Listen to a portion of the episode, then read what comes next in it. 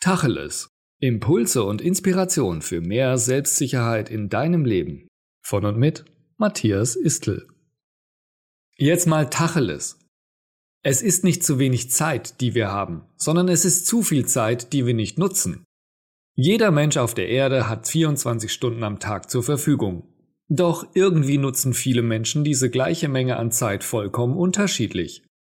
Manche reisen um den Globus, Einige machen großartige Erfindungen. Wieder andere bauen Weltkonzerne auf und erschaffen sich ein Leben in Fülle. Aber viele kommen mit den 24 Stunden nicht über ein durchschnittliches Leben ohne große Veränderungen, Erlebnisse oder Abenteuer hinaus.